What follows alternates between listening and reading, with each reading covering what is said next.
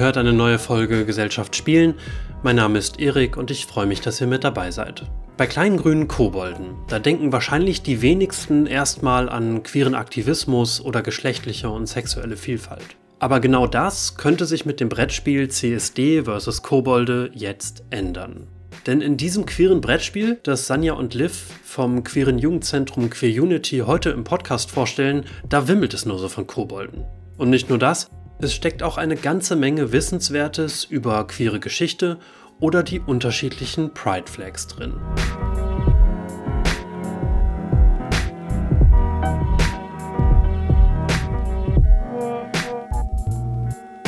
Hi, herzlich willkommen. Ich sitze hier zusammen mit Sanja und Liv. Schön, dass ihr beide hier seid. Ich kenne euch schon, ihr kennt mich schon, aber die Leute, die zuhören, kennen euch noch gar nicht. Und ich würde euch bitten, euch einmal kurz vorzustellen. Und da wir ja auch im Queer Unity sitzen und das viele auch wahrscheinlich noch gar nicht kennen werden, würde ich euch auch noch einmal bitten, das Queer Unity gleich mit vorzustellen.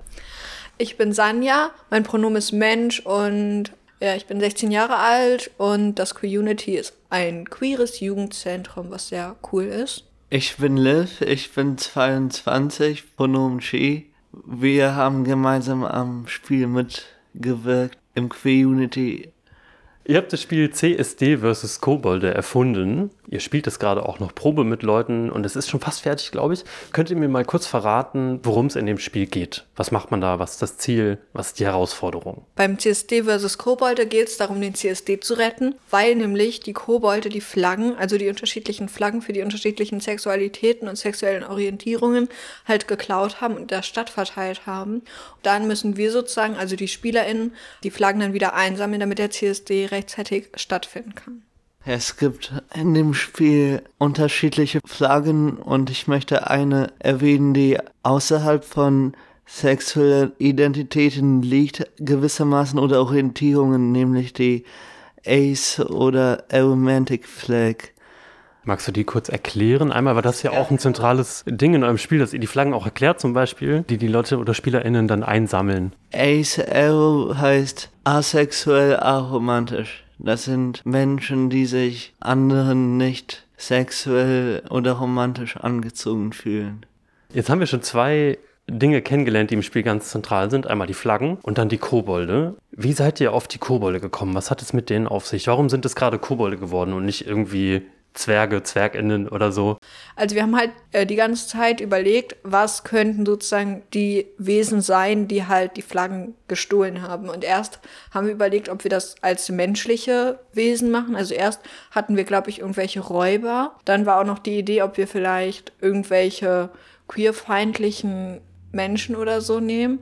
Aber dann äh, wollten wir das äh, doch nicht so machen, weil wir uns dann dachten, es wäre vielleicht doof, wenn das dann irgendwelche Stigmatisierung ist oder vielleicht auch Sachen, die vielleicht triggern können. Dann wollten wir es eher so äh, fiktional halt behalten. Und ich weiß gar nicht, wer dann die Idee hatte. Aber letztendlich ist es dann einfach relativ schnell, glaube ich, auf Kobolde geblieben. Und dann waren wir eigentlich alle damit zufrieden. Und dann haben wir halt so weitergemacht. Ich finde das eine ganz schöne Überleitung zu den Karten, die im Spiel auftauchen. Denn es gibt ja auf der einen Seite Newskarten und auf der anderen Seite Aktionskarten. Und bei den Karten fällt mir mal auf, wie positiv die auch geschrieben sind und dass sie halt auch sehr positive Ereignisse beleuchten. Könnt ihr uns einmal erklären, was das jeweils ist, eine Newskarte und eine Aktionskarte und warum ihr euch quasi für bestimmte Sachen, die auf den Karten stehen, entschieden habt?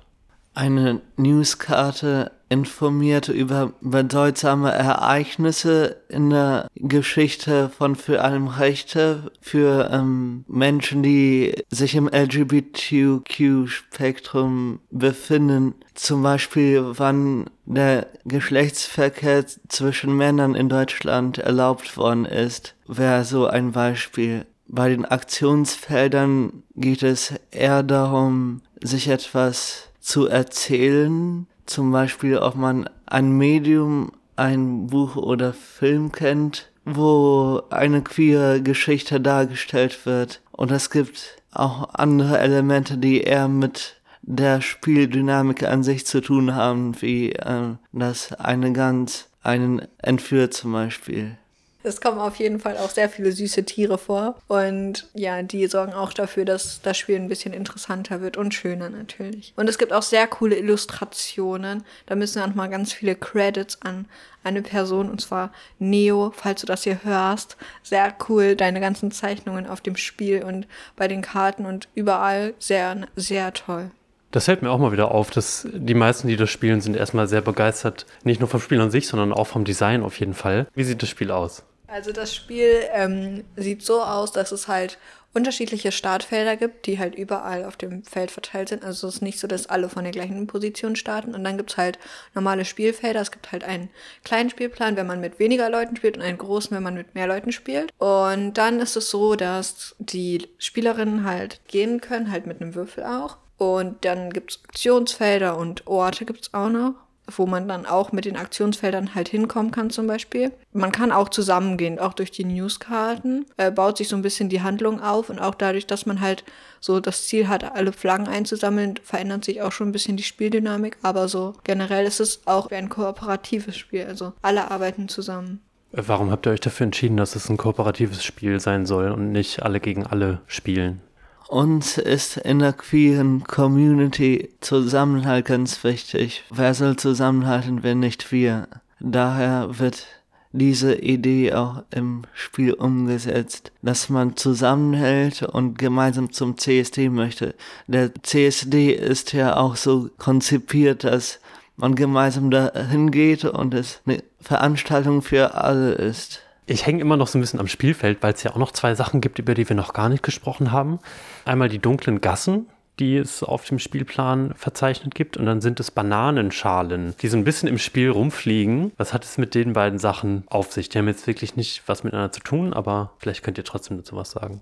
In der dunklen Gasse verbergen sich die Kobolde. Da sollte man am besten nicht hin. Aber wenn man da durchgeht, kann es sein, dass sie einen überfallen können und die Flaggen stehlen. Dann wirft man eine Münze, von der dann abhängt, ob das dann geschieht. Dann sind die Flaggen dieser Figur futsch die Bananenschalen, wenn man dazu kommt, dass man eine solche Aktion erwischt hat, legt man diese einige Spielfelder hinter sich und dort kann dann niemand ausrutschen, bedauerlicherweise. Wenn dann ein Mensch halt sozusagen diese Bananenschalenkarte gezogen hat und dann die Bananenschale halt irgendwo auf dem Feld landet und dann ein anderer Mensch ähm, halt da drauf geht und dann ausrutscht, dann verliert er auch wieder seine Flagge. Also es kann sein, dass man dann sozusagen aus Versehen, obwohl man es gar nicht wollte, die anderen MitspielerInnen halt ausschaltet. Also das ist vielleicht noch so ein bisschen Aspekt von Mensch ärger dich nicht, auch wenn man dann nicht äh, sozusagen nach Hause muss, sondern halt einfach nur seine Flaggen verloren hat. Und wenn man seine Flaggen verloren hat, dann äh, legt man sie auf das Feld, was am nächsten an einem dran ist, also das Flaggenfeld. Also es gibt am Anfang extra Flaggenfelder, wo die Flaggen halt draufgelegt werden. Und dann muss es halt wieder zurück auf das Flaggenfeld. Und ansonsten muss man, wenn man eine Flagge gesammelt hat, sie halt versuchen zurück zum CSD zu bringen und dann ist sie sozusagen in Sicherheit. Und es kann immer sein, dass man sie vielleicht auch durch Aktionskarten oder so verliert. Wie endet denn das Spiel? Sowohl gut als auch schlecht. Also wie gewinne ich oder wie gewinne ich als Gruppe? Oder wie verlieren wir auch als Gruppe? Man gewinnt, wenn man alle Flaggen zum CST gebracht hat, wenn die Newskarte nicht aufgebraucht worden sind. Und eine Newskarte wird beansprucht bei der Würfelung einer 6. Und wenn alle Karten weg sind, bevor man die Flaggen zum CST gebracht hat, dann hat man verloren. Ansonsten gewinnt man. Immer wenn eine 6 gewürfelt wird, das vielleicht normalerweise bei Würfelspielen relativ positiv ist, das ist halt bei unserem Spiel nicht positiv, wenn man eine 6 gewürfelt hat, weil dann kann man zwar weit gehen, aber gleichzeitig kann man durch dieses weit gehen, also auch durch die höhere Wahrscheinlichkeit eine Flagge einzusammeln, halt Zeit verlieren, weil dann eine Newskarte gezogen werden muss. Und wenn halt die Newskarten komplett aufgebraucht sind, dann ist halt das Spiel vorbei. Also die letzte Newskarte ist sozusagen, dass das Spiel vorbei ist und wir es nicht geschafft haben, den CSD zu retten. Nehmt uns doch mal bitte mit in eure Spielentwicklungsgruppe. Wie hat das funktioniert? Wie habt ihr zusammengesessen? Wie habt ihr das Ganze geplant, ausgeheckt? Es war so, dass Liv und ich erst relativ spät dazu gekommen sind tatsächlich. Aber dann ist, ich glaube, im August ist eine Praktikantin ins Community gekommen, und zwar die liebe Paulina. Und dann haben wir uns richtig viel getroffen. Also wir haben uns jede Woche getroffen, drei Stunden, glaube ich, oder zwei oder drei Stunden im Community, auch mit ganz vielen Menschen. Und dann ähm, haben wir halt jede Woche weiter das Spiel entwickelt und haben uns jede Woche Gedanken gemacht, was wir verbessern können und hatten immer neue Ideen. Dann ist es doch sehr schnell gegangen. Ich finde, man merkt das dem Spiel an, dass ihr da viel Zeit reingesteckt habt und auch viel drüber nachgedacht habt. Mm, wir haben das Spiel ja gerade noch gespielt mit einer kleinen Gruppe oder sogar einer etwas größeren Gruppe. Was ich so cool fand, ist, was ihr ja auch gerade beschrieben habt, irgendwie kommen immer neue Ideen. Und das auf der einen Seite natürlich sehr cool, aber auf der anderen Seite lädt es sehr dazu ein, das Spiel zu überfrachten. Wie ist so eure Erfahrung gewesen bei euren Treffen? Gab es da zu viele Ideen oder war das immer genau richtig? Wie habt ihr die eingearbeitet? Wie ist das gelaufen? Ich finde, so wie jetzt alles gelaufen ist, von den ersten Ideen bis hin zu entscheidenden Verbesserungen, fand ich im Prozess gelungen, wie man die verschiedenen Sachen austariert hat. Vom Gefühl her, so welches Gefühl soll einem das Spiel geben, eher bedrohlich oder ausgeglichen und gemeinschaftlich, freundschaftlich. Da finde ich es von der Stimmung ähm, sehr gelungen als eben die Schülerinnenklasse aus Lehrte vorbeigekommen ist. Ich finde, jeder ihrer Vorschläge hat nochmal eine eigene Dynamik eingebracht. Ich finde bei so einem Projekt auch das Gefühl wichtig, dass das belohnt wird, das Feedback, wie man das empfindet. Von der Dynamik her und, und auch von Details ist beides nochmal reicher geworden. Unser Prozess ging ja, wie gesagt, relativ schnell. Und ich kann mich auch noch daran erinnern, wenn wir da so saßen und es war nur so ein, okay, was machen wir jetzt damit? Wie lösen wir jetzt dieses Problem? Und auf einmal fingen dann so zwei Leute an zu schreien, ja, ich habe eine Idee. Und die anderen Leute waren dann nur so, ja, was ist das denn für eine schöne Idee?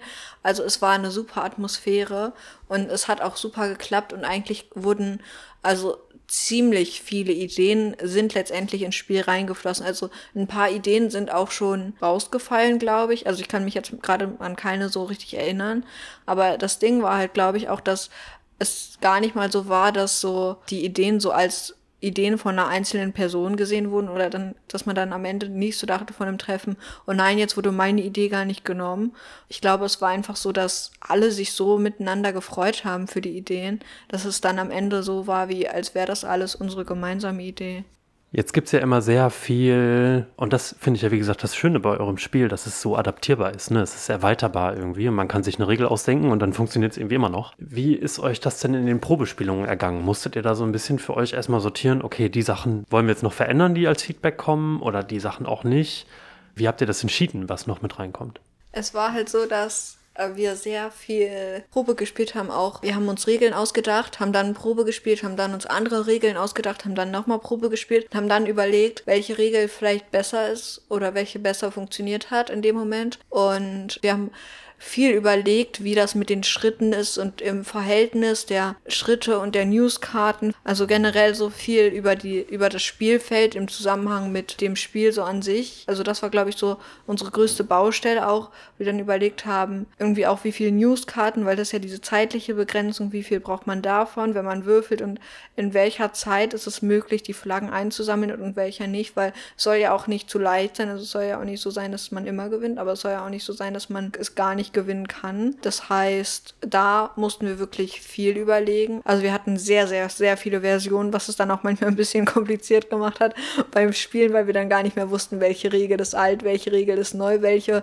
halten wir schon ausprobiert, aber haben dann wieder rausgenommen und so. Das war schon so. Also ich würde sagen, wir hatten sehr viele Regeln, aber letztendlich hat sich sehr gelohnt, dass wir so viele Regeln auch ausprobiert haben. Ihr wart ja auch mit bei unserem Abschlusswochenende in Springe und habt euer Spiel mitgebracht und Probe spielen lassen von den anderen Teilnehmenden. War das so die erste Spielung, die ihr hattet mit Leuten, die nicht aus dem Queer Unity kommen? Wie war da so eure Erwartung, wie das wohl abläuft? Der Kontext, das Gefühl für mich ist, dass da sehr nette liebevoll und herzhafte Menschen fahren, die sich mit ihren eigenen sozialen und integrativen Ideen eingesetzt haben. Und da hat unser Spiel, finde ich, perfekt reingepasst. Es war generell eine sehr schöne Atmosphäre bei dem Wochenende und auch unser Spiel nochmal mit so vielen anderen Menschen zu spielen und denen das auch zu erklären. Also das Wochenende war so aufgebaut, dass es halt immer Spieleabende gab und auch einen Spielevormittag am Sonntag. Und dann ging es halt immer so, dass die einzelnen Gruppen, also die auch aus anderen Jugendzentren in Niedersachsen kommen, dort dann ihre Spiele gegenseitig sich vorgestellt haben und gegenseitig erklärt haben und dann sozusagen die anderen spielen lassen haben. Und ähm, da konnte man halt auch noch mal wirklich distanziertes Feedback bekommen, was wir halt davor nicht hatten, weil davor waren es unsere eigenen Ideen und es vielleicht bekanntlich schwer, äh, seine eigenen Ideen auch mal fallen zu lassen. Und auch wenn man davon überzeugt ist und obwohl man eigentlich weiß, dass es vielleicht nicht so gut ist, dann manchmal schwer davon loszulassen. Also es war nicht am Wochenende vorbei, sondern es ist danach nochmal nach dem Wochenende wurde es auch nochmal gespielt und mehrmals hier. Auch es ist ja auch im Community zu freier Verfügung. Also es können alle Menschen, die hier halt immer nachmittags sind, einfach spielen. Das können auch sich Leute einfach so nehmen, weil wir zum Beispiel auch eine schon geschriebene und gedruckte Anleitung dabei haben. Also, und dadurch, dass es hier halt immer rumliegt und immer Leute da sind, die das spielen, ähm, haben wir halt immer Feedback und immer neue Ideen. Und dadurch hat es sich jetzt auch nochmal weiterentwickelt. Aber äh, bald geht es jetzt in den Druck. Also dann drucken wir das und wir drucken es wahrscheinlich auch nicht nur einmal, sondern schon ein paar mehrmals. Und das ist schon ein cooles Gefühl, wenn man so weiß, dass das Spiel, was äh, man selber entwickelt hat, mit anderen Menschen natürlich auch noch gedruckt ist und dann vielleicht auch noch mehrfach gedruckt ist und dann in so gespielt wird von vielen Menschen und vielen Menschen Spaß macht. Das ist schon ein sehr geiles Gefühl. Ich finde das tatsächlich schon krass, dass ähm, man immer, als eine Gruppe spielt, sind die immer sofort so, können wir das auch haben? Wir wollen das auch haben. Und äh, können wir es gedruckt kaufen bei euch? Kam ja auch gerade schon, das finde ich irgendwie sehr schön. Die Spiele sind auf jeden Fall auf unserer Website auch downloadbar und zum Selbstausdrucken stehen die da zur Verfügung. Zum Abschluss würde ich gerne nochmal darauf kommen, dass ihr jetzt hier vor mir sitzt und ihr mit auf dem Abschluss wart und ihr eine ganz, ganz zentrale Rolle bei der Spielentwicklung auch hattet, aber ja noch deutlich viel mehr Menschen bei euch beteiligt waren, um das Spiel zu gestalten, zu erfinden und zu dem zu machen, was es jetzt im Prinzip ist. Und ihr könnt diesen Menschen jetzt nochmal dicke Credits geben. Neo hat das Spielfeld entworfen und die Karten. Paulina hat die Sitzung geleitet vom Spätsommer bis zum Abschlusswochenende und war dann am Abschlusswochenende auch dabei. Jascha, der Projektleiter des Communities, hat das organisatorische eingefädelt und uns den Rahmen gegeben. Äh, das waren jetzt so Menschen, die sehr viel wirklich beigetragen haben und auch das Spiel jetzt maßgeblich weitergebracht haben. Vor allem so zum Beispiel jetzt Paulinas Durchhaltevermögen oder auch jetzt Neos Kreativität und einfach Talent, muss man noch ganz ehrlich sagen. Das sieht wirklich richtig krass aus. Und andererseits gab es natürlich auch noch die vielen Menschen, die immer im Community waren und die immer sich dazu bereit erklärt haben, mitzuspielen und uns äh, Sachen anzugucken und anzuhören, ob das Sinn macht und so. Und es gab auch zum Beispiel Noah und der hat ähm, die Jutebeutel. Da sind, packt man sozusagen die Flaggen rein, äh, wenn man sie halt gesammelt hat. Und Noah hat diese Jutebeutel handgefertigt, also genäht und gehäkelt und dadurch hat unser Spiel auch nochmal einen ganz so eigenen Wert bekommen, weil es wirklich, man sieht, wie viel Arbeit da reingesteckt wurde durch die Illustration, aber auch jetzt durch die YouTube-Beutel. Und das ist einfach nur sehr, sehr bedeutsam, glaube ich auch, weil es auch ein sehr wichtiger Aspekt von unserem Spiel ist, dass man halt wirklich sieht, dass es so selbst gemacht ist. Und natürlich an die ganzen Menschen, die auch mal mit dabei waren. Und auch noch natürlich an den VNB, das ist sehr wichtig, weil das Abschlusswochenende war zum Beispiel auch sehr schön oder auch dieses ganze, diese ganze Projektidee kam ja auch vom VNB, also von Erik und Juliane, die es ja mitgemacht haben. Also nochmal danke dir, Erik, und auch danke nochmal an Juliane. Das ist Musik in meinen Ohren, sehr schön. Und damit ganz herzlichen Dank, Sanja und Liv, dass ihr heute bei mir im Interview wart. Und vielen Dank für dieses tolle Spiel CSD vs. Kobolde. Das ist euch wirklich sehr gut gelungen. Ich danke vielmals und verabschiede mich. Es hat mega Spaß gemacht, das ganze Projekt. Und ich möchte noch mal sagen, wenn ihr es noch nicht gemacht habt, dann folgt unserem Community auf Insta. Es ist sehr cool. Und da, dort gibt es auch noch einen Trailer, der veröffentlicht wird von unserem Spiel. Da sind Liv und ich auch exklusiv zu sehen. Also. Und Jascha. Und Jascha. Also das ist sehr wichtig, aus, euch anzugucken. Ähm, habt viel Spaß dabei und vielleicht sehen wir uns dann ja mal im Community oder ihr habt Bock, unser Spiel zu spielen. Dann redet einfach mit uns, schreibt uns an. Wir würden uns sehr freuen.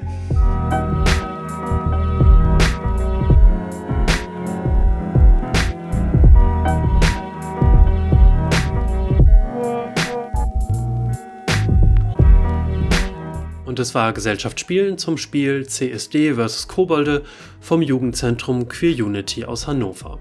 Vielen Dank fürs Zuhören. Fragen und Anregungen gerne per E-Mail an gamification.vnb.de.